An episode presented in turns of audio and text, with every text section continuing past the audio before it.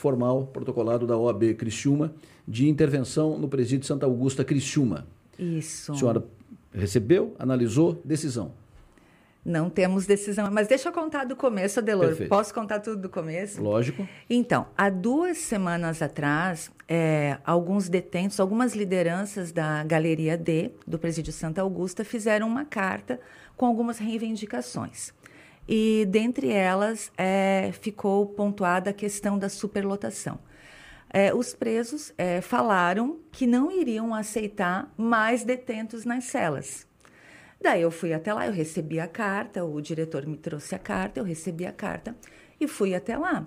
E disse com toda a tranquilidade que eles não estavam em posição de exigir nada, né? que quem tinha a chave da cadeia era eu, e não eles, e que eles não podiam determinar quantos presos estavam na cela e poderiam ficar na cela, porque, segundo eles, é, só comportaria 13 e mais que 13 presos eles não aceitariam.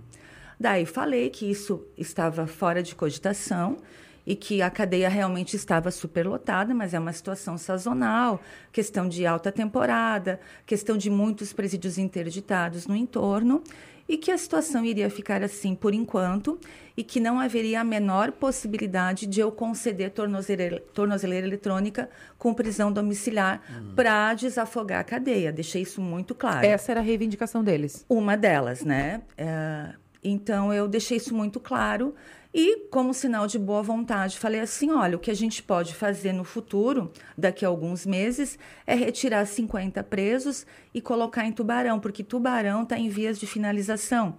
Tem uma construção que está em vias de, final, de, de, finalização. Eu falei: ó, como boa vontade, então. Uh, eu fechei já com o departamento que nós vamos retirar 50 presos e colocar em Tubarão, porque realmente o, o Santa Augusta está superlotado. E tudo isso gerou uma polêmica dentro do presídio por conta da minha postura de, de não aceitar essa reivindicação. E no dia seguinte, aconteceu o que eles falaram: os presos não aceitaram outros detentos novos na cela. É, chegou gente nova, for, nisso na Galeria D, foram colocados na cela eles não aceitaram. Daí o chefe de segurança, olha, doutora, vai, vai dar confusão, vai, vai dar motim, a gente vai ter que fazer alguma coisa. Eu disse, não, então segura, coloca na triagem em outro lugar e vamos dar uma resposta à altura. Daí foi chamado o GTI, o Grupo Tático de Intervenção.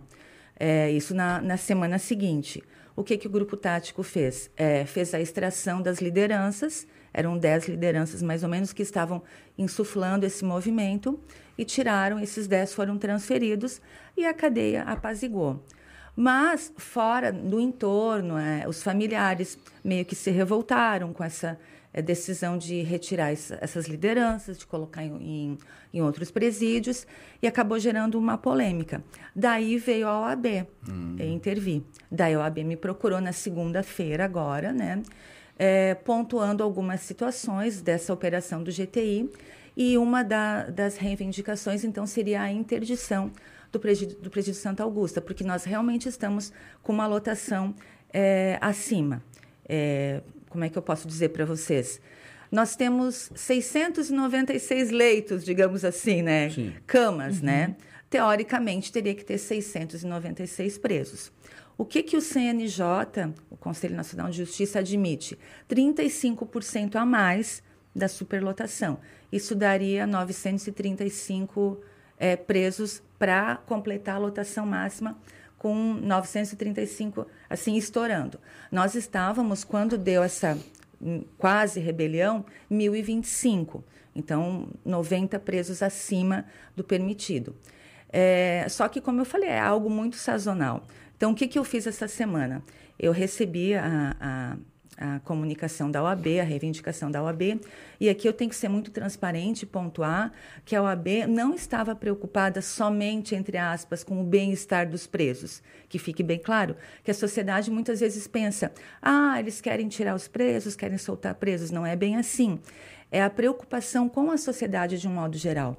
Porque quando uma cadeia está superlotada e começa a gerar motim e rebelião, toda a sociedade sofre começando pelos agentes penitenciários, que são poucos por uma massa carcerária enorme. Pode haver rebelião, pode haver morte, pode haver destruição de patrimônio. O entorno, as pessoas que moram no entorno, podem ser atingidas também. É, como forma de retaliação, pessoas da sociedade também podem ser atingidas, pessoas inocentes, porque tem muitos faccionados que não estão presos, que nós nem sabemos quem é, que nunca foram presos, que nunca foram processados, estão liderando de fora dos presídios. Então, tem toda essa situação que tem que pontuar. Quando há uma rebelião e uma revolta num presídio, numa penitenciária, toda a sociedade sofre e muitos inocentes podem pagar por isso. Então, a OAB preocupada também com isso, né, que é, realizou esse pedido de interdição, de intervenção. Então, que fique claro, né, é, pontuar isso, assim, que nós tivemos uma conversa muito franca com a cúpula da OAB, inclusive advogados da cúpula que nem atuam na área criminal, que realmente o interesse era pelo bem da sociedade. Porque a gente vê, assim, a Delor Maga, em algumas comarcas, em outros estados, eu até nem vou citar para não polemizar, mas não é em Santa Catarina, em outro estado, estado vizinho, nós uh, tínhamos um presídio que tinha vaga para mil, mil e tantos presos, só que tinha quatro mil presos. Uau! Quatro mil. Então, o que, que, que aconteceu naquele presídio? As portas vieram abaixo das celas, os presos tomaram as galerias e ficavam andando livremente. Os agentes penitenciários nem chegavam mais na galeria, porque transitava arma, transitava droga, transitava celular, e os presos comandavam é, o, o, crime de dentro do presídio e o Estado não podia fazer nada. Isso não é em Santa Catarina, tá, gente? Que fique bem claro. Não vou falar para não polemizar. Então, a preocupação é essa, é com o inchaço é, do presídio que pode causar uma repercussão maior. Eu estou na execução há sete anos, né? Eu herdei do Dr. Salfer, sou herdeira do Dr. Salfer, da execução penal. Quando eu peguei a execução, nós tínhamos a metade dos presos, então dobrou. Então a gente pensa, daqui a sete anos, se dobrar, nessa progressão, se dobrar, a gente vai ter que construir mais unidades prisionais, não, não tem jeito. Né? Eu, eu queria estar dizendo assim, a gente tem que construir mais escola, mais hospital, mas a gente vai ter que, vai ter que, o Estado vai ter que investir na construção de presídio, porque vai acabar inchando a máquina e a gente não vai ter mais condições de pegar. E daí vai chegar no ponto que outros estados, como o Paraná, Rio Grande do Sul, estão tendo que fazer soltar presos do regime semiaberto. Não porque o juiz quer, porque o juiz é bonzinho, porque ele acha bonito soltar preso, porque está ficando numa situação tão caótica que o preso do regime semiaberto acaba indo para casa com tornozeleira e fica só do regime fechado. E eu não, não entra na minha cabeça acabar com o regime semiaberto. E hoje até existe uma construção jurisprudencial que fala o regime semiaberto harmonizado, que é isso, é o semiaberto, o cidadão em casa de tornozeleira uh, não estando preso, né? Isso não pode acontecer no nosso estado, não pode acontecer em Criciúma. Então, assim, é, é, um apelo que a gente faz que o Estado realmente tem que investir. Doutora, nós estamos falando de presídio Santa Augusta. Santa Augusta. Que fica no miolo, fica no, no miolo de uma comunidade altamente densa. Exatamente. Uma população intensa ali.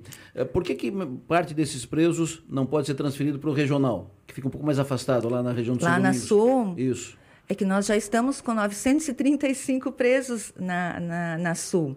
Essa semana, assim, eu movimentei o mundo. Eu movimentei uhum, o mundo imagino. essa semana e eu consegui transferir 20 presos. Alguns foram para Sul, que o nosso limite estourando na Sul é 950. Uhum. Se passar de 950, também a gente fica no, no caos.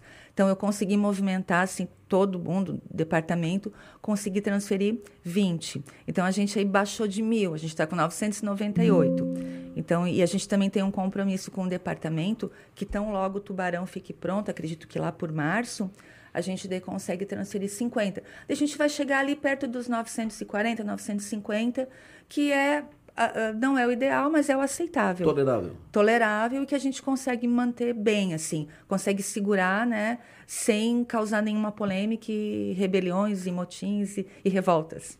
Maga? Bom dia, doutora Débora. Então, pra, só para deixar claro para a audiência, não será interditado o, o presídio Santa Augusta. Eu estou fazendo de tudo para não interditar. Nesse... De tudo. Eu não, claro que eu não posso antecipar nenhuma decisão, uhum. né? O juiz não pode antecipar decisões assim que, que estão pendentes.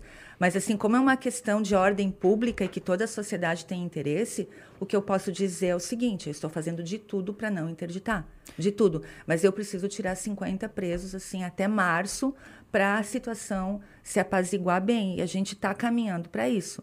Então, eu acredito que a gente vai conseguir sem maiores danos essa, essa mudança, essa transferência de alguns detentos que a senhora mencionou. As lideranças. As lideranças. Isso, Isso é, acalmou os ânimos lá dentro? Acalmou. Porque às vezes tira um, mas deixa acalmou. um representante, digamos ah, assim. Não, acalmada, acalmou, então? Acalmou, acalmou. Eu pergunto isso, obviamente, para que as pessoas que estão no entorno ou para todas as pessoas da sociedade se sintam um pouco mais seguras. Não, podem, podem ficar bem seguras que o, as pessoas, né, os detentos que eram lideranças que estavam liderando esse motim, e essa possível rebelião foram transferidos e hoje a cadeia está calma. Porque ah, há uma no, na rua ah, as pessoas não acompanham os, os, assuntos, não têm os detalhes, não têm essas informações de números e dados que a senhora acaba de, de passar. Uhum. Então, quando fala preso no Santa Augusta, eh, tem preso demais.